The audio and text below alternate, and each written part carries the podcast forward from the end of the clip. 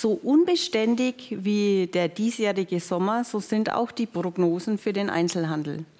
Und damit herzlich willkommen zu unserem heutigen Unternehmertalk mit dem Titel Kampf ums Überleben. Wie sieht die Zukunft des Handels aus? Überlebenskampf, das klingt schon sehr dramatisch, vielleicht ein wenig überzogen. Unternehmer jammern ja immer, dass es ihnen schlecht geht, oder? Das gehört doch schon eigentlich fast dazu. Oder ist der Titel vielleicht sogar etwas zu lasch? Immerhin befinden wir uns mitten in einer Ausnahmesituation, in einer Wirtschaftskrise. Wie viele Unternehmen haben den Kampf ums Überleben schon verloren? Und die, die noch kämpfen, stehen im Herbst vielleicht vor ihrer letzten Schlacht. Denn die Pandemiewelle rollt auf uns zu. Ich finde die Aussage Kampf ums Überleben genau richtig gewählt, denn noch ist nichts verloren. Auch wenn die Pandemie im Herbst wieder zuschlagen sollte, auch wenn die Lieferketten erneut unterbrochen werden, auch wenn die Umsätze wieder einbrechen. Wir Unternehmer stehen tagtäglich vor kleinen und großen Herausforderungen, die wir meistern müssen. Und wenn ihr mich fragt, dann brauchen wir diese Herausforderungen, um unsere Strategie weiterzuentwickeln. Hätte Steve Jobs das iPhone erfunden, wenn er mit seinem Nokia-Handy zufrieden gewesen wäre? Und hätte Mark Zuckerberg Facebook ins Leben gerufen, wenn er mit seiner ursprünglichen Idee erfolgreich gewesen wäre? Wohl kaum. Nur wenn wir vor einem Problem stehen, beginnen wir nach neuen Wegen zu suchen, nach alternativen Lösungen. Und bei diesem Thema fallen euch zu Hause schon bestimmt einige Fragen ein. Und die wichtigsten könnt ihr in unseren Live-Chat stellen und wir versuchen, so viele wie möglich hier zu beantworten. Einer, der weiß, was das Wort Krise bedeutet, sitzt neben mir. Und ich freue mich, ihn heute als meinen Gast begrüßen zu dürfen, Thomas Weckerlein, er ist seit Januar diesen Jahres Vorstandsvorsitzender des traditionsreichen Familien- und Modeunternehmens Wörl. Thomas, ich freue mich, dass du da bist. Liebe Sabine, erst einmal vielen Dank für die Einladung und vor allem für die einleitenden Worte. Äh, mir wird es bei dem Thema dritte Welle und Pandemie läuft mir fast schon wieder kalt den Rücken runter, weil ich glaube, der Titel ist gut gewählt. Die letzten 16 Monate waren schon eher ein Kampf ums Überleben. Ähm, und was ich uns alle wünsche, dass wir keinen dritten Lockdown mehr bekommen und jetzt einmal wirklich optimistisch und positiv in die Zukunft gehen können. Das, ich glaube, das wünschen wir uns alle, ja. dass nicht nochmal zu Schließungen kommt. Ähm, ich fange jetzt mal einfach mal ein bisschen bei deiner Geschichte an. Wir zwei kennen uns ja schon ein bisschen länger. Ja. Ähm, dein Berufsleben begann ja als zum Versicherungskaufmann bei der AOK. Später warst du viele Jahre Personalleiter bei Wörl, bist dann weggegangen und mhm. kamst im Oktober 2017 wieder zurück. Warum bist du gegangen und eigentlich noch viel wichtiger, ähm, was hat dich zur Rückkehr bewogen? Gut, warum bin ich gegangen? Das waren eigentlich zwei, zwei Einflüsse. Zum einen war ich von 1998 bis 2013 als Personalleiter bei Wörl und nach 15 Jahren im Unternehmen und äh, Wörl wirkt ja von außen eher immer sehr traditionell und da passiert relativ wenig. Ich durfte in den 15 Jahren insgesamt 10 Vorstände, 18 Einkaufs- und Verkaufsleiter, 8 Logistik- und 7 Marketingleiter oder Leiterinnen einstellen, willkommen heißen und auch wieder verabschieden. Also da war die 15 Jahre war immer was geboten, viel Veränderung. Ähm, und nach, nach den 15 Jahren zum einen ehrlich gesagt ein bisschen müde und mürbe, ähm, dann auch die, die, die Lust, mal was Neues auszuprobieren. Und dann kam noch, noch ein, ein Faktor dazu. Man hat sich 2013 dazu entschlossen, ähm, das Unternehmen zu erweitern. Man hat damals die Firma St. Levers mit dazu gekauft und dazu genommen. Und äh, ich war dann 15 Jahre lang als Personaler mit allen Höhen und Tiefen. Du machst Läden auf, du machst aber auch Läden zu, du stellst Mitarbeiter ein, du musst auch Mitarbeiter wieder entlassen. Und ich habe mir dann so gedacht, will ich denn wirklich aus zwei Zentralverwaltungen, die eine sitzt in Nürnberg, die eine ist andere sitzt in Hagen, willst du wirklich aus zwei Zentralverwaltungen dann eine machen? Was letztendlich irgendwo am Ende des Tages auch, auch wieder bedeutet, dass du dich von Mitarbeitern trennen musst. Und das habe ich 15 Jahre lang oft genug machen müssen. Mhm. Und ich habe dann einfach die Chance genutzt, die sich gegeben hat, um zu sagen, okay, ich muss mal aus der Branche raus und ich muss einfach mal was anderes machen. Aber du bist ja wieder zurückgekommen. Ich bin wieder zurückgekommen, das ist richtig. Und du ähm, hast ja, und du hast ja, ich sag mal, in der, in der ganzen Zeit über, wo du beim Whirl warst, ja eigentlich ähm, unter jedem der Familienhäuptlinge, sage ich jetzt mal, gearbeitet. Du warst beim, beim Rudolf, beim Hans-Rudolf Wörl, beim Gerhard Wörl, beim Olivier Wörl und nun beim Christian Greiner ich würde mal sagen, komplett unterschiedliche Charakter, andere Führungsstile? Zu 100 Prozent. Alle Führungsstile und alle Charaktere, die, die, die, es, glaube ich, gibt. Ähm, warum bin ich wieder zurückgekommen? Ich habe dann eigentlich das, was ich hatte und dann bewusst aufgegeben habe, habe irgendwann gemerkt, ähm, dass mir das auch ein Stück weit fehlt.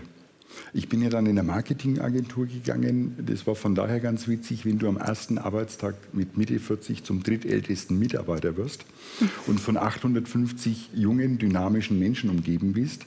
Ähm, dann hat, mir das schon, hat mich das schon, schon, schon auch weitergebracht, weil man dort auch wieder das ist alles digitaler gewesen, das hatte nichts mit Klamotte zu tun.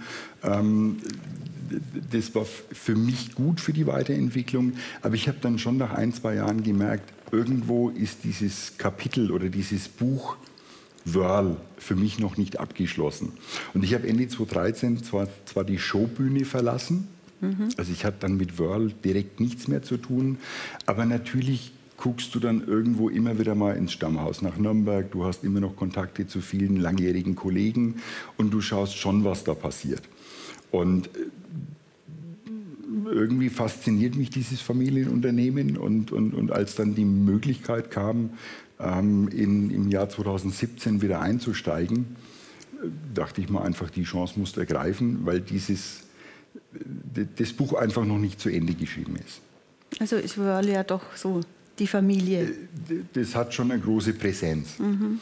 Und, und, und wenn ich mir jetzt so die, die, die, die vier Menschen, die mich auch geprägt haben, jeweils als Vorgesetzte, wenn ich mir die so vor Augen halte, dann sind es wirklich extrem unterschiedliche Menschen, weil äh, Hans-Rudolf Wörl, äh, der Betriebswirt, äh, pragmatisch, schon auch erfolgsorientiert.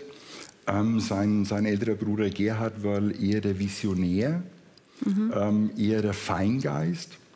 Ähm, Olivier Wörl war eigentlich so das kürzeste Kapitel, das war eigentlich nur 2012, 2013 auch ein sehr sympathischer junger Mann, ähm, der aber eigentlich als Maschinen, Maschinenbauingenieur eher immer der Techniker war.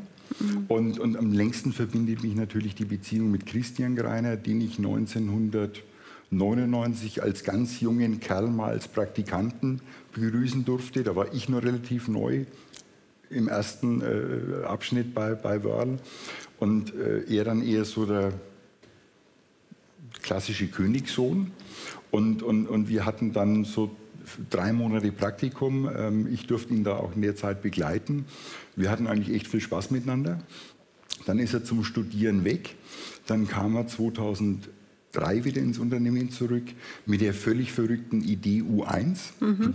Dieses ganz junge und ganz neue Konzept. Und ich kann mich noch daran erinnern, wir haben dann für dieses U1 Mitarbeiter in Form eines Castings ausgewählt hatten eine großartige Stellenanzeige geschalten.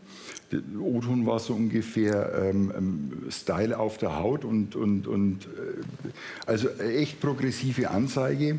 Und ich kannte ja noch den Senior-Chef, mhm. Style auf der Haut und Textil am Arsch, so war die Anzeige formuliert.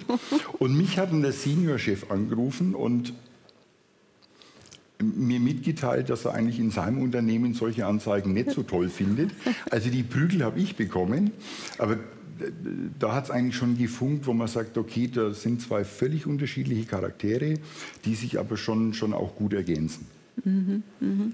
Jetzt ist ja das Modehaus Wörl war ja über 80 Jahre lang ein Traditionsunternehmen, erfolgreiches Familienunternehmen, hatte über 30 Standorte, aktuell 2300 Mitarbeiter. Wie konnte es passieren, dass so ein solides Unternehmen in die Insolvenz rutscht? Gut, jetzt muss ich dazu sagen, in dem Zeitraum, das war sicherlich auch eine, eine, eine glückliche Fügung, in dem Zeitraum war ich nicht im Unternehmen. Mhm. Aber das war auch ein Punkt, warum ich dann 2013 raus bin. Ähm, auf den ersten Blick war dieser Zukauf von Sin Levers betriebswirtschaftlich, strategisch hundertprozentig richtig. Auf den zweiten Blick hast du zwei völlig unterschiedliche Unternehmenskulturen. Du hast auf der einen Seite, und das ohne Wertung, das fränkische Familienunternehmen und auf der anderen Seite ein, ein, ein Teil eines ehemaligen Konzerns. Sinlevers war, wurde damals abgespalten von, von Karstadt Arcandor. Mhm. Und das hat von der Chemie her nie funktioniert. Ich habe mir das dann im Jahr 2013 dann schon eine Zeit lang angeschaut, war auch des Öfteren dann an dem, an dem, an der Haupt, in der Hauptverwaltung in, in, in Hagen von Sinlevers. Aber das hat von den Menschen her einfach nicht funktioniert. Mhm. Und das war für mich, wie gesagt, Blick von außen, schon ein Grund, ähm, was dann zu dieser Insolvenz geführt hat. Und was man sicherlich auch unterschätzt hat, ist das Thema ähm, Online-Geschäft. Es gab zwar zu der Zeit ähm, drei, drei Anläufe, drei Versuche, äh, Wörl auch, auch online zu platzieren. Die gingen leider alle drei schief. Und, und nur mit dem stationären Einzelhandel ähm, hast du letztendlich keine, keine Chance, auch in die Zukunft zu kommen. Mhm, mh, mh. Ich meine, ich komme jetzt trotzdem nochmal auf die, auf die Insolvenz zurück. Mhm. Ähm, es gab ja dann viele Verkaufsangebote von Wörl. Also von, von allen möglichen. Aber war es wirklich jemals eine Alternative, dass das Familienunternehmen zu verkaufen? Oder war es eigentlich von Anfang an klar, dass die Rettung aus dem Whirl-Imperium kommen muss? Weil es schon die Tradition der Familie. Also ich, ich glaube schon, dass es von Anfang an klar war, dass, es, mhm. dass die mhm. Rettung aus, aus dem Familienkreis kommt. Mhm. Weil ich glaube nicht, dass man es zugelassen hätte, dass man das, dass irgendein fremder Dritter das Unternehmen gekauft hätte und dass man dann irgendwann den Schriftzug, und der Schriftzug ist ja der Nachname der Familie, dass man den dann zum Beispiel am Ludwigsplatz abmontiert. Mhm. Das wäre für mich nicht denkbar. Mhm. Aber jetzt so unter der Leitung von Christian Greiner hat er denn wirklich so diesen richtig frischen Wind? Man, man kennt ihn ja als Wirbelwind, sage ich jetzt mal so. Und ähm, das Modehaus Ludwig Beck in München ist ja auch sehr erfolgreich. Also ich nenne ihn liebevoll meinen Impulsgeber. Mhm. Und wir schreiben uns gerne irgendwo zwischen 23 Uhr und 1.30 Uhr E-Mails, ähm, wo wir uns dann, dann, dann gegenseitig äh, einfach Nachrichten, Ideen und so weiter austauschen. Ein sprühender Ideenquell, er ist nicht tot zu kriegen. Also ich bin froh, wenn er gesund und munter ist, aber was Ideen anbelangt, ist er wirklich nicht tot zu kriegen ähm, und, und hält einen schon auf Trab und auf Spannung und entwickelt, glaube ich, am Tag ungefähr 100 Ideen. Okay.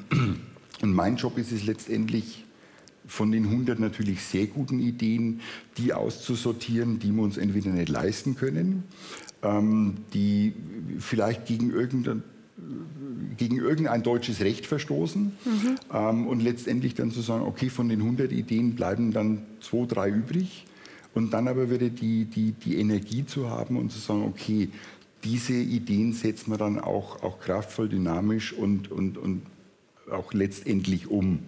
Mhm. Und, und das ist eigentlich, was uns, was uns beide schon zusammenschweißt.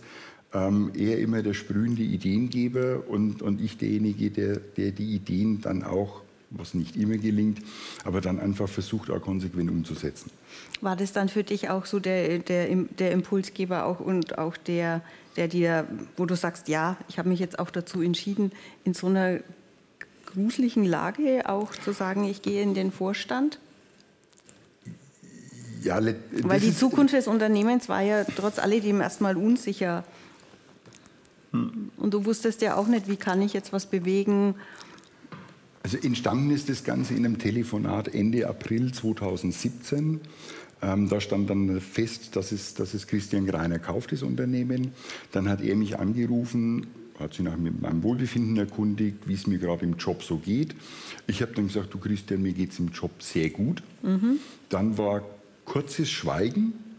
Dann kam aber der Anlauf, wo ich auch darauf gehofft habe, im tiefsten Innern meines Herzens, wo er sagt, Mensch, du Thomas, Hast du nicht Lust, wieder zurückzukehren? Hast du nicht Lust, äh, mit mir gemeinsam das Thema Wörl nach der Insolvenz wieder nach vorne in die Zukunft weiterzuentwickeln? Ich habe dann lang drüber nachgedacht, also exakt drei Sekunden, und habe gesagt, ja, Christian, logisch mache ich. Also es war jetzt keine Kopfentscheidung, es war reine Bauchentscheidung und ich habe die auch nur ein einziges Mal bereut. Und das einzige Mal bereut war am 2. Oktober, das war ein Montag, das war mein erster Arbeitstag, als ich dann in diese alte Zentralverwaltung zurückkam und ich habe gedacht, okay, in dem Unternehmen, ja, vier Jahre dazwischen, aber da hat sich nicht viel verändert. Und äh, den Tag empfinde ich, empfand ich als, als niederschmetternd, weil du dann in eine Zentralverwaltung gehst, die du kennst als, als pulsierend. Das sind Menschen, da bewegt sich was, da geht was vorwärts. Ähm, jetzt muss man dazu sagen, vor der, vor der Insolvenz hatte diese Zentralverwaltung rund 250 Mitarbeiter. Nach der Insolvenz waren es dann noch 95. Und die 95 waren auf, ich glaube, 6000 Quadratmeter Bürofläche verteilt. Und äh, ich hatte das Gefühl, du triffst, also erstens musstest du einen Halbmarathon laufen, um mal alle Mitarbeiter zu finden. Ähm, die, die Personalabteilung damals, das waren neun Büroflächen nur zwei waren besetzt. Da saßen dann in der einen Bürofläche vier eher verängstigte Menschen, in der anderen drei verängstigte Menschen. Und, und äh, du hattest das, ich konnte mir das damals nicht vorstellen, wie viel dann doch so, durch, durch so Insolvenz, wie viel da wirklich kaputt geht.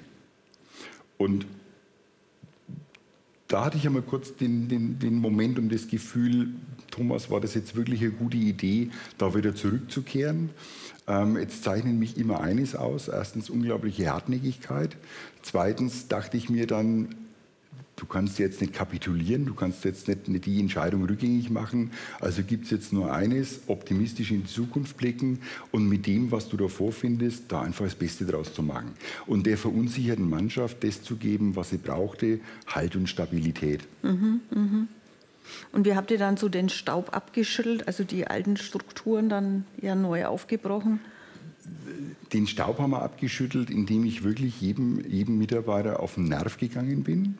Auf den Nerv in der Form, dass ich halt hinmarschiert bin und mir dann beim, beim, von, von den Kolleginnen und Kollegen erklären haben lassen, was machst du da eigentlich? Ich kam ja ursprünglich aus der Personalecke, war dann aber relativ schnell verantwortlich auch für, für den Bereich Finanzen, Controlling und IT. Jetzt bin ich alles bloß nicht der größte Buchhalter auf Gottes Erden und schon letztendlich auch nicht der, der größte ITler auf Gottes Erden und habe mir das dann halt erklären lassen und habe dann gern die Frage gestellt, ist das, was du tust, so wie du es tust, richtig? Und dann kam, oft die Argumentation und die Aussage, naja, so wirklich richtig ist es nicht, aber ich mache das, weil das der und der und der eigentlich so wollte. Mhm, mh. Um dann festzustellen, aber du, derjenige, der dir das 2010, 2013, 2015 angeschafft hat, der ist nicht mehr da. Würdest du es, wenn du die freie Wahl hast, wieder so machen oder würdest du was anders machen? Und wenn dann jemand gesagt hat, okay, das passt so, das lassen wir so, dann haben wir es auch so belassen. Und wenn jemand gesagt hat, nee, ich würde es anders machen, alles klar, dann überleg der Lösung und mach es bitte anders und lass uns die dann einfach miteinander besprechen. Mhm, mh, mh. Also äh, dem Einzelnen dann auch wieder, wieder die, die, die, Verantwortung zu übertragen, weil wenn ich einen Profi in der Buchhaltung habe, der besser buchen kann als ich, dann muss der für sich seinen Weg definieren und, und, und die beste Lösung finden. Aber jetzt war dir ja eigentlich das Paradebeispiel, wie man es richtig macht. Es ging ja wieder bergauf mit Whirl. Ja. Ähm, und ich finde, ihr habt das Comeback ja richtig gut gemeistert. Und dann kommt Corona. Ja, dann, es begann der Kampf ums Überleben. Genau. Und dann sagt man ja am 18. März 2020 ähm, kam ja dann der erste Lockdown. Und sicher kannst du dich an den Tag noch erinnern? Mit Grauen. Wobei es ging an sich noch eine Woche vorher los Es war Mittwoch, den 11. März. Ähm, da hat man schon was gehört, von, noch nicht vom Lockdown, aber klar, der Virus und die ersten Infizierten. Und an dem Mittwoch hatten wir die, die betriebswirtschaftliche Auswertung für den Monat Februar fertig. Mhm. Und ich saß dann abends irgendwo 19 Uhr allein in meinem Büro, habe mir das Ergebnis ange, angeguckt und habe mir gedacht, da kann nichts mehr schiefgehen. Das war dann das dritte Wirtschaftsjahr. Wir haben das Wirtschaftsjahr vom 1. August bis 31. Juli. Und jetzt aus der Erfahrung, das Ergebnis aus dem Februar, das hältst du bis Juli. Da kommt nicht mehr viel oben drauf, du verlierst nicht mehr viel. Und das Ergebnis, das war dann ein, ein einstelliger Millionenbetrag als Ergebnis. Und da dachte ich mir, das passt wunderbar, da ist der Gesellschafter glücklich, die Banken sind glücklich, die Führungskräfte sind glücklich, alle sind happy, also bist auch glücklich. Das war 11. März. Ähm, am 12. März kam dann die, die, da war ich auf dem Weg nach München, kam dann so erstmalig im Radio äh, die Diskussion, ob es nicht einen Lockdown gibt. Huhuhu, was ist ein Lockdown? Und der Lockdown wurde dann am Freitag, den 13. März, ausgerufen. Und das, das war so surreal, die Situation, weil du dir alles vorstellen kannst, bloß dass du, nicht, also dass du deine Läden nicht aufmachen darfst, mhm, das war mhm, undenkbar. Mhm, mhm. Und wir haben dann relativ schnell reagiert und haben an dem 13. März ähm, zum einen unsere Betriebsräte nach Nürnberg eingeladen für den Montag, 16. März, um dann eine Betriebsvereinbarung zum Thema Kurzarbeit abzuschließen. Wir haben an dem 16. März dann einen, einen Brief geschrieben an unsere Lieferanten, dass wir jetzt zuerst einmal darum bitten, dass man von weiteren Warenlieferungen absieht. Also wir haben relativ schnell auf die Krise reagiert. Aber wir haben, wir haben so ein, ein, ein Instrument, funktioniert auf jedem Tablet, auf jedem Rechner, der Live-Umsatz. Mhm. Also von 10 bis 20 Uhr bekommst du jede Stunde aus jedem Haus den Live-Umsatz automatisch zugespielt. Und du wusstest, am 18. März ist Lockdown, also da steht Null. Und dann guckst du um 10 Uhr auf diesen Live-Umsatz und da steht wirklich Null. Dann guckst du um 11 auf diesen Live-Umsatz, da steht immer noch Null. Und es ging dann so den, den, den Tag über, über so weiter. Und du kannst es überhaupt noch nicht begreifen. Ihr musstet ja, also ihr habt ja eure ganzen Filialen logischerweise schließen müssen. Wie viele konntet ihr denn bis zum heutigen Zeitpunkt halten? Alle. Alle? Ja, alle. Wir haben, wir haben keine, keine Filiale deswegen schließen müssen. Ähm, das war jetzt auch in letzter Zeit immer wieder mal so eine Diskussion mit, mit, mit Banken, mit den Hausbanken, ähm, ob man jetzt nicht die Situation auch, auch nutzt, um, um über, über Filialschließungen zu sprechen. Mhm. Ähm, dagegen habe ich mich immer verwehrt, weil der Grund für die Krise ist ja jetzt nicht die Schwäche des einzelnen äh, Hauses, das ist auch nicht die Schwäche des Unternehmens. Der Grund für die Krise ist mehr oder weniger ein Berufsverbot. Hm, ja. Was? Es ist nichts anderes. Habt ihr Unterstützung vom Bund erhalten? Ja. Das war auch ganz interessant. Ähm, das, die Botschaft kam ja auch relativ schnell aus diesen äh, Bundes, Bundespressekonferenzen nach diesen ähm, Ministerpräsidentenkonferenzen und wir wurden ja schon Mitte, Mitte letzten Jahres äh, mit Bazookas beschossen ähm, und die Hilfsangebote waren mannigfaltig. Das hörst du, das verstehst du und dann denkst du, okay, jetzt muss irgendeine Handlung oder Aktion folgen. Im letzten Jahr ging es dann darum, ähm, das Angebot war entweder ein KfW-Darlehen oder ein LFA-Darlehen, also die Bundeslösung oder die bayerische Lösung. Und dann, dann hörst du das erste Mal in, in so einer äh, Konferenz und befragst dann Dr. Google, wie funktioniert das? Dann stellst du fest, da gibt es noch nichts, was veröffentlicht wurde. Ähm, dann rufst du mal die Hausbank an und fragst danach die sagen dann auch, tut uns leid, wir haben es gehört aus der Pressekonferenz, aber wie das funktioniert, wissen wir nicht. Dann äh, wirst du irgendwann zum Junkie und äh, checkst mindestens dreimal am Tag die Seite von, vom Bundeswirtschaftsministerium, bis dann irgendwann einmal die ersten Veröffentlichungen kommen. Dann, kommt aber, dann kamen zuerst zwei, zwei Unterstützungsprogramme. Das eine Programm Dafür waren wir zu groß als Unternehmen, weil es waren maximal 250 Mitarbeiter. Ähm, und wir hatten zum damaligen Zeitpunkt über 1500 Mitarbeiter. Und das zweite Programm galt nur für Unternehmen, die mindestens drei Jahre alt sind. Und wir waren damals aber noch keine drei Jahre, weil die Gründung der SE oder der Kauf fand zum 1. Mai 2017 statt und wir befanden uns immer nur Ende März, Anfang April 2017. Mhm. Bis dann Gott sei Dank meinem Finanzbuchhaltungsleiter eins eingefallen ist, dass diese, die, dieser Kauf rückwirkend, also der wirtschaftliche Übergang zum 1. März 2017 stattfand. Und dann waren wir plötzlich drei Jahre und dann waren wir auch im Spiel. Dann ging es aber weiter, dass du diesen Antrag über die Hausbanken stellen musst. Und um es abzukürzen, wir haben den, den Antrag auf ein LFA-Darlehen gestellt Ende März 2020 und den Darlehensvertrag unterschrieben am 11. August 2020. Hm. Und das zweite Drama war dann das Thema Überbrückungshilfen. Die wurden angekündigt nach der ersten Verlängerung des zweiten Lockdowns. Also der, erste, der, zweite Lockdown war gedacht vom 16. Dezember bis 10. Januar. Der wurde dann verlängert bis Ende Januar. Dann kam dieses Angebot für Überbrückungshilfen. Gleiche Veranstaltung. Zwar groß, groß veröffentlicht, aber wie geht das? Wusste zu dem keiner. Zeitpunkt keiner. Wir haben dann am 20. Februar, und da waren wir echt früh dran, den Antrag gestellt. Und am 7. Mai kam dann die Überbrückungshilfe. Aber habt ihr euch dann also verstärkt auf das Online-Geschäft konzentriert? Ihr wart ja vorher nicht so präsent und online war ja auch immer so, nee, wollen wir eigentlich nicht. Eure Häuser sitzen ja auch alle so im Zentrum, also in der, im, in der, in der Stadt. Ähm, na gut, äh, das war eine glückliche Fügung. Also wir haben uns, haben uns mit dem Thema Online ähm, ab Dezember 2018 beschäftigt und sind dann online gegangen mit dem eigenen Online-Shop zum 13. Januar 2020. Jetzt auch aufgrund der finanziellen Situation ein gekauftes System, Standardsystem ähm, mit, mit, mit relativ wenig Mitteleinsatz, einfach mal zu sagen, okay, ich bin auch online präsent.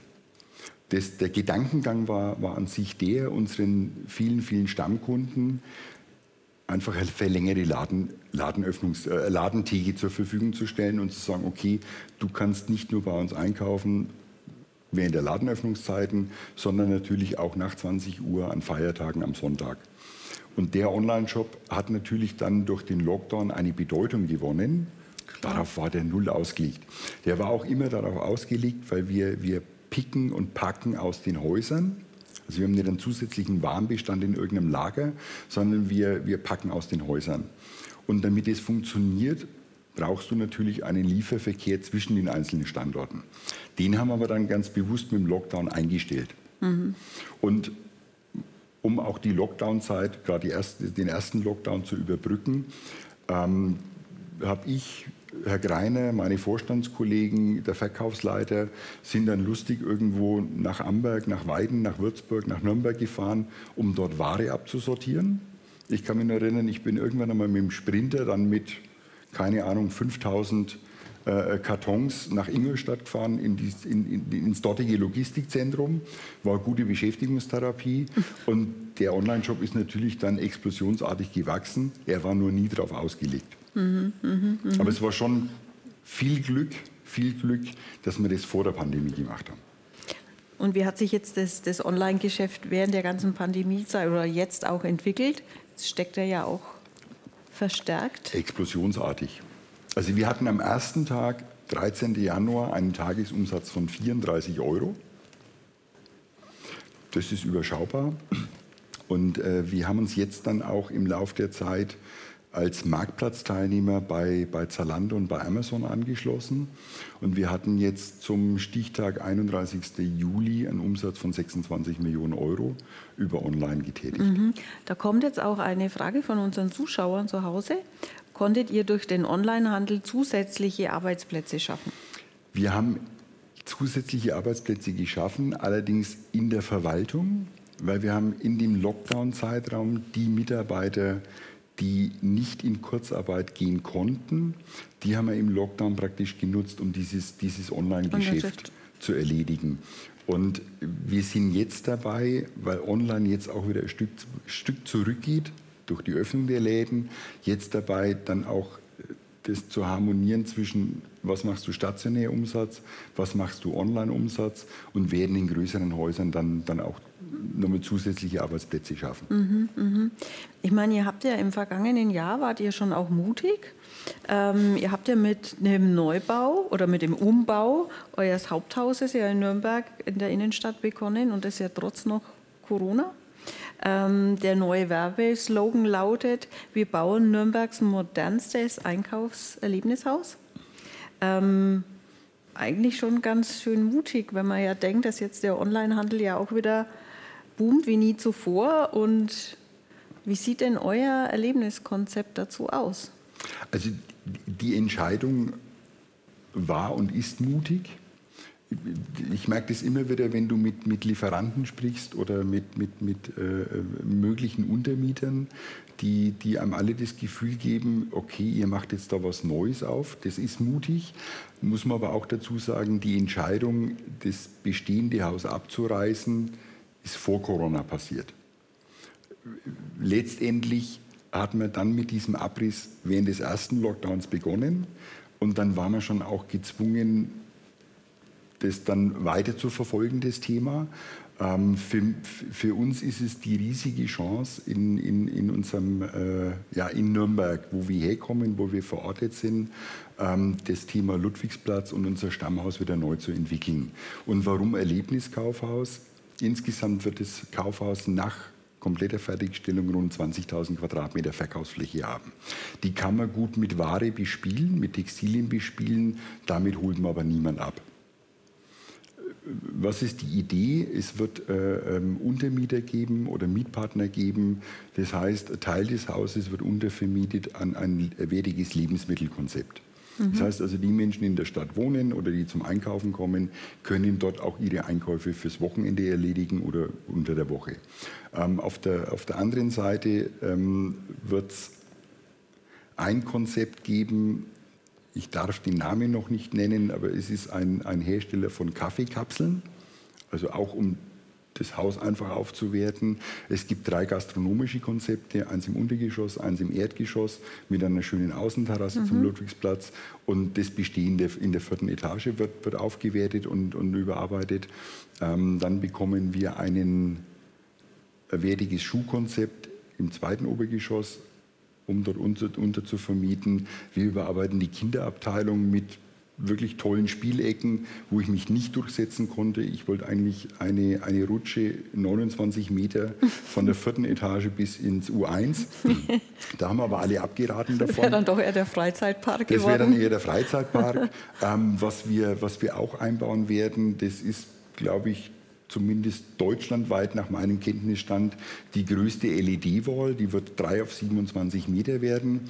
Also wir wollen einfach Erlebnis- und Spaßfaktor ähm, dort, dort, dort neu entwickeln. Ich meine, jetzt tut ja Nürnberg relativ viel für die Innenstadt oder ja. für ihre eigene Innenstadt. Der Handelsverband, der sieht es ja eigentlich ganz anders. Der behauptet ja, unsere ganzen Innenstädte veröden. Wie schaut es denn dann bei euren anderen Filialen aus? Gut, 29 Standorte, 29 Lösungen. Wenn ich mir unser, unser Haus aus, anschaue in, in Hof, in Hof, Bayern ganz oben, ähm, ich glaube, da waren wir schon vor dem ersten Lockdown der Local Hero und the One and Only. Ähm, da ist es, glaube ich, mit einer Stadtentwicklung wirklich schwierig. Wobei das mag darwinistisch sein, aber letztendlich machst du natürlich, wenn du dieses Alleinstellungsmerkmal hast, kannst du auch in so einer Stadt nur ganz ordentliche Umsätze machen und letztendlich auch, auch, auch Geld verdienen. Ähm, ich mache mir jetzt um, um, um Nürnberg ehrlich gesagt wenig Sorgen, zumindest um, um die Karolinstraße oder vom Ludwigsplatz bis, äh, bis zur Lorenzkirche. Oh, das, das wird immer funktionieren. Ich persönlich wohne jetzt in der Südstadt. Das ist jetzt nicht unbedingt die Einkaufsmeile. Ich habe mir dann auch im ersten Lockdown angewohnt, äh, sonntags immer einen kleinen Spaziergang zu machen. Und da stellst du schon fest, dass der ein oder andere Laden verschwunden ist. Mhm. Auf der anderen Seite, da gehört aber auch wieder Mut dazu, ist jetzt eigentlich die beste Zeit, um neue Läden aufzumachen. Aber es ist ja schwieriger, einen neuen Laden aufzumachen, als zu sagen, ich mache jetzt einen Online-Shop. Online-Shop ist ja relativ schnell aufgesetzt. ein neuer Laden, bis man den findet, bis ich das Kapital habe dazu? Ja, wobei, also was schon purzelt, das sind die Mietpreise. Mhm. Ähm, was, was, was uns Einzelhändler auch freut. Und, und man darf das Thema Online-Shop nicht unterschätzen. Ähm, wir haben jetzt insgesamt im Unternehmen 526 Marken. Wir haben je nach Saisonablauf zwischen 35.000 bis 40.000 unterschiedliche Artikel. Wenn ich die alle bebildere, also von, von jedem Teil drei oder vier Fotos mache, wenn ich zu jedem Artikel dann auch die Texte schreiben muss, dann kostet es schon auch viel Geld. Mhm, mh. Da kommt noch eine Frage aus dem Chat. Ähm, die geht wieder zurück nach das Nürnberger Haus. Wann ist denn die Eröffnung geplant? Und seid ihr im Zeitplan oder hat sich durch Corona alles verzögert? Also die Eröffnung ist geplant am 22. September 2022 um 8.22 Uhr. Wir liegen natürlich nicht im Plan. Ähm, wir liegen deshalb nicht im Plan, weil es momentan unglaublich schwierig ist, Fliesen, Fußboden, Bauholz, Stahlträger und so weiter zu bekommen. Ähm, ein, ein unendlich teures und wichtiges Gut sind Fliesen oder Fußbodenleger, auch schwierig zu bekommen. Ähm, ich bin aber fest davon überzeugt und da werden wir alles dafür tun, dass wir am 22. September 2022 um 8.22 Uhr aufmachen. Sehr schön. Super. Wir tragen uns den Termin schon mal gleich an. Ja, ich, ich, ich weiß, ich gehe da immer hohes Risiko ein, aber ich, ich finde es immer wichtig, dass man sich verbindlich ein echtes Ziel setzt.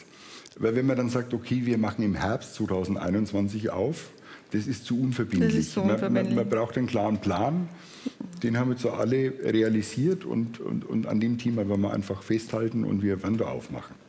Jetzt komme ich auch noch mal auf dein Erlebniskonzept dazu. Wie wichtig sind dir denn da die Gestaltung von den Öffnungszeiten? Das ist ja auch immer wieder so ein Thema.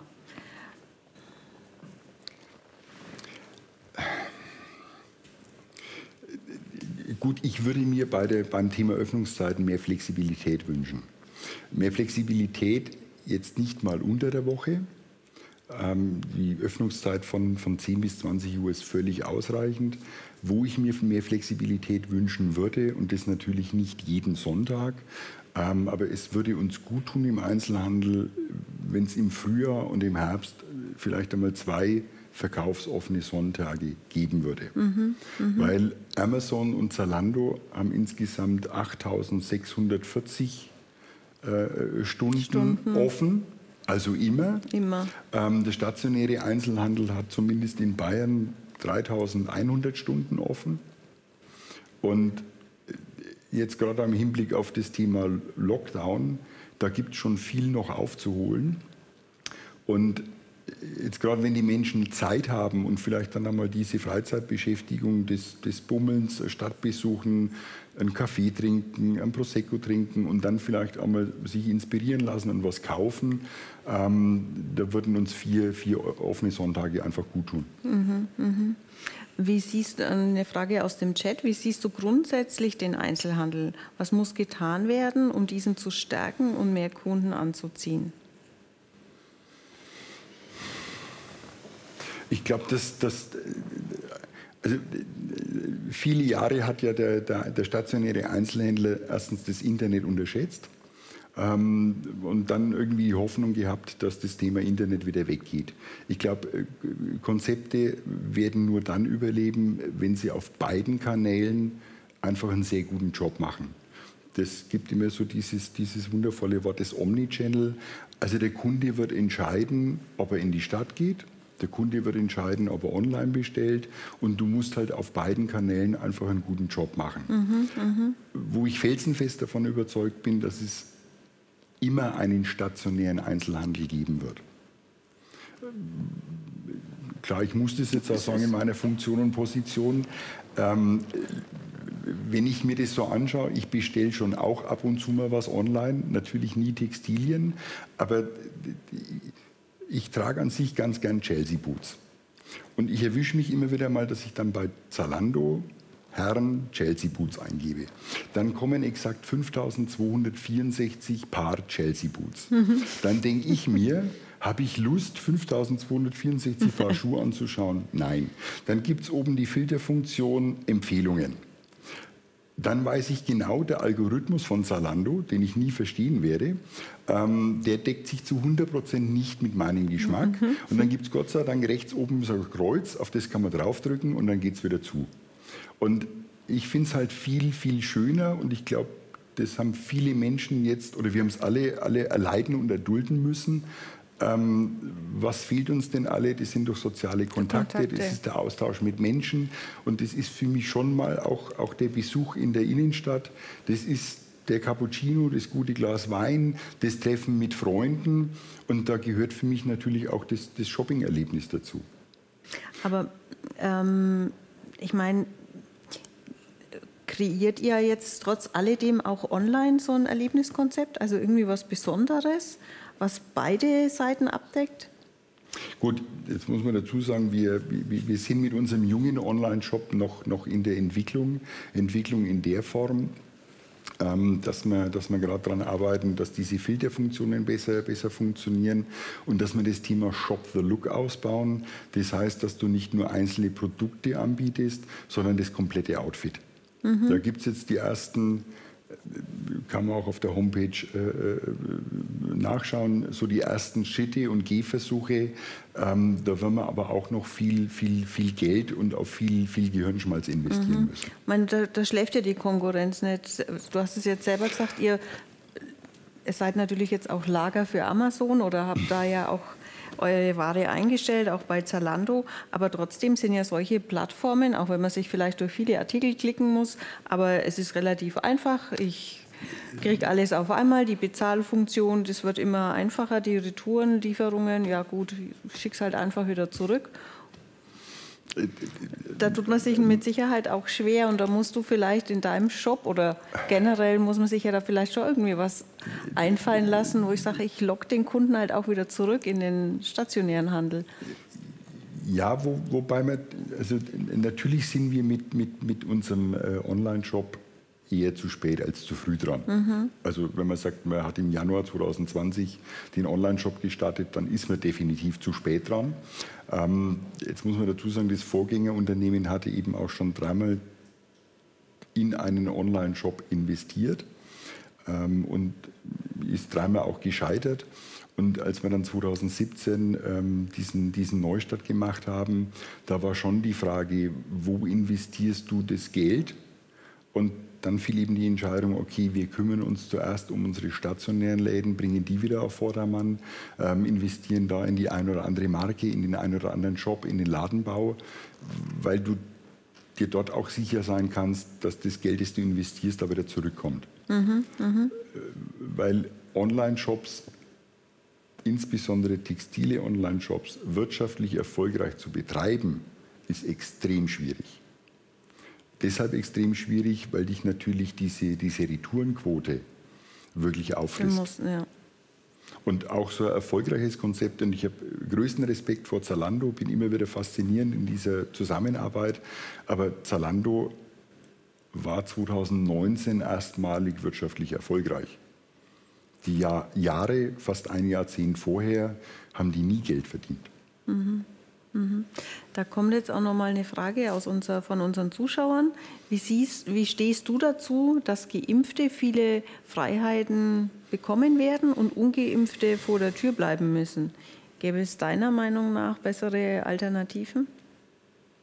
Gut, ich bin, ich habe sowohl im Lockdown 1 als auch im Lockdown 2 nie verstanden, warum das Einkaufen von Lebensmitteln ungefährlicher sein soll als das mhm. Einkaufen von Textilien. Ich habe es nie verstanden und ich gönne jedem Baumarkt auf dieser Erde alles. Aber ich habe es nie verstanden, warum ein Baumarkt geöffnet ist und warum ein Textileinzelhändler zu hat. Ich habe es nie verstanden, glaub, warum ein Lebensmittler verstanden. auch Non-Food-Artikel verkaufen darf und der stationäre Einzelhandel zu hat. Mhm. Wir werden niemand, niemand die Tür weisen. Ich bin der große Verfechter der 3G-Regelung, geimpft, genesen oder getestet, wenn wir jetzt wieder in den Herbst kommen. Und ich bin schon ein großer Freund des Impfens. sowohl beruflich als auch privat, wenn ich jemanden treffe, der noch nicht geimpft ist, dann bespreche ich den auch relativ intensiv und bitte ihn inständig, das zu tun. Ähm, und habe wenig Verständnis, wenn dann jemand sagt, nee, ich warte lieber noch ab. Aber bin überhaupt kein Verfechter einer Impfpflicht. Es muss jeder für sich eine Entscheidung treffen. Es muss jeder die Verantwortung für sich übernehmen. Ich hätte aber wenig Verständnis, wenn man jetzt dann wieder auf die Idee kommt, einen dritten Lockdown auszurufen und dann wieder den Einzelhandel zuzumachen. Mm, was glaubst du, was passiert? Ich glaube, dass es keinen dritten Lockdown gibt. Mhm.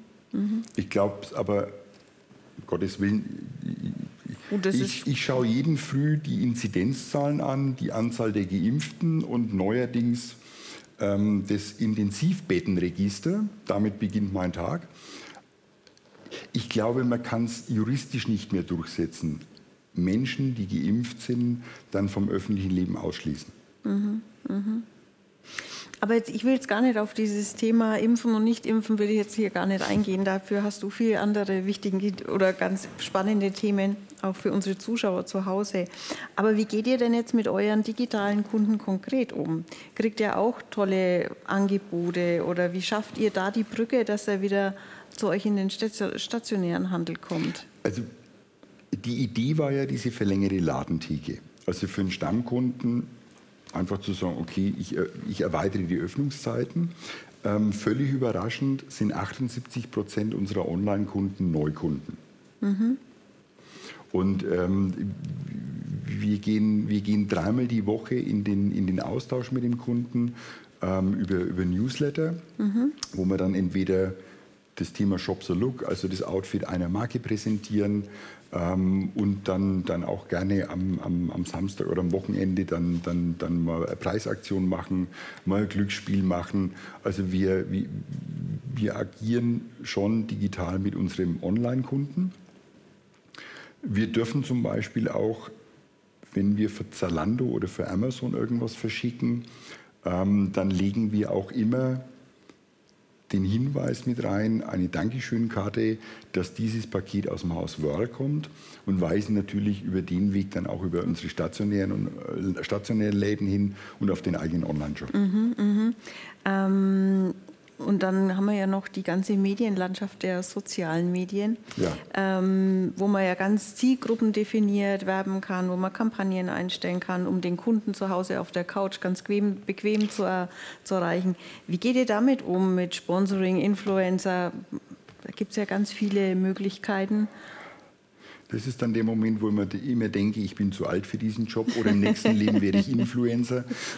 Nein, wir sind bei, bei Facebook und bei, bei Instagram äh, mit, mit, mit jeweils einem Kanal für Wörl und einem Kanal für U1 vertreten. Da gibt es Gott sei Dank eine, eine Mitarbeiterin, die da ein unglaublich großes Fable dafür hat. Ähm, da vergeht kein Tag, wo es nicht, nicht mindestens einen Post gibt und dort eben auch auf, auf, auf Produkte, auf neue Lieferanten ähm, und auch da mal auf das ein oder andere, die ein oder andere Preisaktion ähm, einfach hinzuweisen. Mhm, mh. Hat sich denn in den letzten Monaten auch der Einkauf verändert? Ähm, habt ihr Engpässe von der, meine, sind ja weltweit sind ja die Lieferketten momentan betroffen davon. Kriegt ihr da auch was ab, dass eure Hersteller weniger liefern können oder ihr sagt, Mensch, da gibt's Ja, wir haben, wir haben einige Lieferanten, die jetzt adressieren, dass die Herbst-Winterware später kommen wird. Mhm. Und äh, was uns massiv beschäftigt, in erster Linie mal den Hersteller, aber natürlich auch uns, ähm, vor einem Jahr hat ein Sea-Container 1500 Dollar Transportkosten gekostet. Diese Woche am Montag waren es 16.000 Dollar. Mhm. Also da sind die Preise explodiert. Das liegt jetzt auch daran, dass man in, in, in China Corona-bedingt einen der größten Häfen schließen musste. Und äh, das spürst du natürlich schon, weil natürlich sich, sich diese Kosten dann letztendlich irgendwo mit dem Hersteller teilen muss. Mhm. Ähm, und es kommt der Teil der Ware später. Und was auch, auch schwierig war, weil trotz Glaskugel und Kaffeesatz lesen, der Einkäufer geht im Januar 2021 auf Messen, wobei dieses Jahr ist auf keine Messe gegangen. Aber die Orderrunde für Herbst-Winter 21 ist irgendwo im Januar, Februar 21. Und dort wusste natürlich auch kein Mensch, kaufst du wieder so viel Ware wie 2019 oder eher wie 2020? Und äh, da sind wir wie viele andere Händler auch eher defensiv rangegangen. Mhm, mh. Dann habe ich noch eine Frage. Ähm, also es macht ja uns auch der Klimawandel derzeit sehr zu schaffen. Inwieweit setzt man bei Whirl auf Nachhaltigkeit, Umweltschutz? Da kommt auch dieselbe Frage jetzt aus dem Chat. Wie geht Whirl mit den Themen Nachhaltigkeit und Fair Trade um? Da hat sich, das ging aber vor der Pandemie schon los, dass, dass erstens viele Hersteller ähm, das, das Thema Nachhaltigkeit in den Fokus gerückt haben. Ähm, wir gehen jetzt auch im, im, Mitte September mit einem, einem Prospekt äh, an den Start. Da geht es ausschließlich um nachhaltige Produkte. Mhm. Ähm, wo, wobei man dazu sagen muss, die Produktion von Textilien ist per se nie nachhaltig und ist nie umweltschonend, wie die Herstellung von allen Gütern. Also es ist für die Umwelt sicherlich besser, kein Auto zu bauen, als ein Auto zu bauen. Mhm. Es ist sicherlich besser, keine Jeans zu produzieren, als eine Jeans zu produzieren. Man merkt aber ganz deutlich, dass sowohl Industrie ähm, als auch, auch wir auf das, auf das Thema setzen. Und es gibt keinen Prospekt mehr, wo man nicht Papier über einen blauen Engel ähm, verwenden. Wir verschicken äh, Go Green. Ähm, wir stellen unseren Fuhrpark, der überschaubar ist, auf, auf Hybrid- und Elektroautos um. Also das, was du tun kannst, das gehen wir an. Äh, wir haben jetzt auch eine Zusammenarbeit gestartet in Form einer Eigenmarke mit einem Hersteller aus der Schweiz, der Firma Biore. Mhm die zu hundertprozentig diese Produktion nachhaltig machen. Und das, das geht los beim Bio-Baumwollsamen. Und da ist auch, da kann sich auch der, der, der, der Baumwollanbauer in Tansania darauf verlassen, dass er sein Geld bekommt. Da kann sich der Produzent in ähm, Bangladesch wird produziert, dann auch darauf verlassen, dass er sein Geld bekommt und dass dort die sowohl ökologische als auch soziale Standards eingehalten mhm. werden. Und wie heißt die Marke? Biore. Biore. Okay. Und wie ist die angelaufen? Habt ihr schon Ware? Wir haben Ware. Wir haben aber den Start von Biori auch zweimal verschoben. Mhm. Lockdown bedingt und hatten dann irgendwo die mutige Entscheidung, im Februar 2021 kann uns niemand zurückhalten und wir starten mit dem Thema. Allerdings sind wir auch im Lockdown gestartet. Ähm, von, von daher kann man es noch nicht bewerten und bemessen, wie gut es funktioniert. Und man muss auch die Geduld haben, bis, bis du dieses Thema auch an den Verbraucher transportierst. Weil es, ich sage mal so, im ersten Moment denkt man ja, was verbinde ich jetzt mit Biomode? Vielleicht dann eher so die, diese Batik-Shirts, die man früher noch selber gemacht hat. Oder so ein Öko-Style halt, von den Farben her nicht so kräftig. Ähm, ist Nein, das nur also ein die, Vorurteil? Die, die Farben sind hundertprozentig kräftig bei der Kollektion. Ähm, an, an, an mancher Stelle vielleicht etwas zu kräftig. Ich glaube, da haben wir auch noch Potenzial. Also wenn man sich jetzt die Herbst-Winter-Kollektion anschaut, das ist dann die zweite Kollektion, ähm, die, ist, die ist deutlich, die ist einfach nochmal ein, ein, ein Ticken stylischer und, und, und entspricht halt dann doch auch nochmal einem höheren modischen Anspruch aber wie, wie, immer im Leben, wenn man muss es einmal den Mut haben, was auszuprobieren, gemeinsam zu entwickeln und dann muss man daran arbeiten und daran feilen, dass es immer nur ein Stückchen besser wird. Mhm. Mm, habt ihr auch so nachhaltige Themen in, im Unternehmen? Ich sag mal, bieten ja jetzt auch einige an, Zalando bietet es auch an, dass du deine Ware, die du gekauft hast, auch wieder zurückgeben kannst und dann kriegst du wieder Geld zurück. Das machen wir ab und zu ähm, mit, mit, mit, mit Herstellern. Da wird es jetzt demnächst eine Aktion geben mit, mit Eterna, ähm, wo praktisch der Kunde dann sein Eterna-Hemd zurückbringt und auf den, auf den Kauf eines neuen Eterna-Hemdes äh, einen Bonus bekommt. Wir machen es jetzt aber nicht für alle Marken. Mhm, mh, mh. Und glaubst du, meine, in dieser ganzen, ganzen Corona-Phase ist es ja so, wie es die meisten sitzen, also die zu Hause waren ja doch eher, ist ja momentan der Jogginghosen-Look. Glaubst du, dass der irgendwann mal wieder in den Schrank verstaut wird und man sich dann doch mal wieder ein bisschen schicker kleidet? Ja gut, Karl Lagerfeld hat irgendwann einmal gesagt, wer Jogginghosen trägt, hat die Kontrolle über sein Leben verloren. Genau. ähm, ich glaube, der würde die Meinung auch, auch nach zweimal Lockdown revidieren, vermutlich. Ähm, man sieht jetzt eine ganz interessante Gegenbewegung. Gegenbewegung in der Form, was momentan hervorragend funktioniert, das ist anlassbezogene Kleidung. Das heißt also das lange Kleid für die Dame, den neuen Anzug oder Smoking für den Herrn, weil erstens werden unglaublich viele Feiern, Hochzeiten, goldene Hochzeiten, äh, Abiturbälle nachgeholt. Da hat man echt einen Nachholbedarf. Und was auch für uns gut ist, das sieht man jetzt auch im Anzugbereich, ich glaube, äh, da gibt es diesen Corona-Zwerg. Und dieser Corona-Zwerg hat im Lockdown den ein oder anderen Anzug enger genäht. Ja. Und das ist schon auch ein Glück. Also sich veränderte Konfektionsgrößen. Das sind die Tierchen im die Schrank, Freude die des Einzelhändlers, machen, ja. egal ob online oder stationär, ähm, dass da schon einen gewissen Nachholbedarf gibt. Mhm, mhm. Ähm, wie fühlst du dich jetzt? Gut. Gut. Äh, äh, die einzige Sorge, die einzige Sorge, die einen umtreibt, ansonsten bin ich Berufsoptimist, ähm, ist das Thema dritter Lockdown. Ansonsten glaube ich, äh, sehe ich uns auch über den Berg.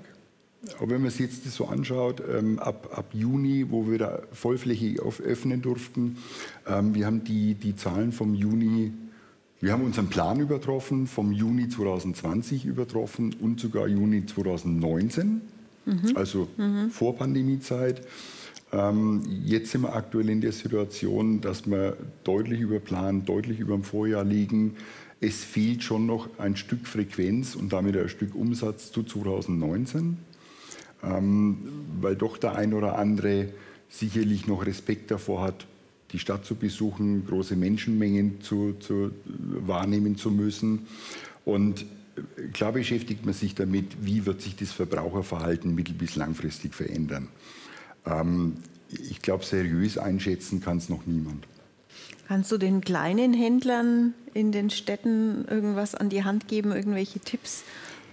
Gute Nerven und Durchhaltekraft. Also die kleinen Händler, die ja eigentlich das Salz in der Suppe sind, äh, die ja so eine Innenstadt ausmachen die tun mir wirklich, wirklich leid, weil da viele auch auf, auf, auf Warenbergen irgendwo sitzen. Die haben sicherlich jetzt auch nicht die, die, die Möglichkeit, schneller mal einen Online-Shop auf die, auf die Beine zu stellen.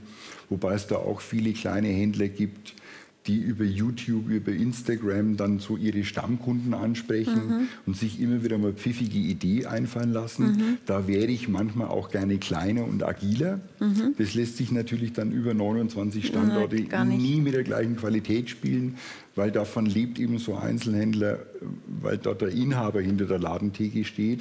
Und ich kann nur hoffen, dass da am liebsten alle durchhalten, weil die machen so Innenstadt erst richtig lebendig. Jetzt habe ich noch so einen kleinen Blick in die Zukunft, bevor wir so langsam zum Ende kommen. Ähm, wie sieht es denn mit den neuen technischen Möglichkeiten aus? Wie stehst du denn da dazu? Zum Beispiel mit RFID könnte man ja den Kunden im Laden lokalisieren und anhand der Datenbank, die sich automatisch über das iPad öffnet, dann sein Kaufverhalten feststellen. Und wie stehst du zu solchen Möglichkeiten und was hältst du davon? Also das Thema RFID finde ich insofern spannend. Erstens die Inventur, die jährliche Inventur ging damit unglaublich schnell, unglaublich günstig und unglaublich äh, äh ja, richtig gut weil eben nicht Menschen tausende von Artikeln zählen und, und, und, und anschauen müssen. Ähm, RFID würde uns auch die Chance geben, das Thema Pricing schneller zu gestalten. Sprich, du musst dann nicht irgendwie ein neues Etikett machen oder einen neuen Preis aufkleben, sondern du wärst beim, beim Preis variabler.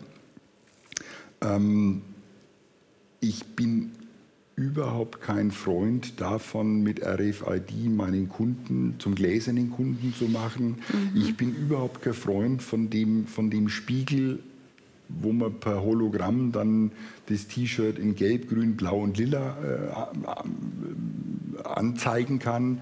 Da glaube ich schon, schon an eines, nämlich an, an die Modeberaterin, an den Modeberater, sprich an den Menschen, der einen Gast herzlich willkommen heißt, der einem Gast dann eine gute Beratung angedeihen lässt, den, den Kunden dann als glücklichen Kunden mit einem Lächeln verabschiedet.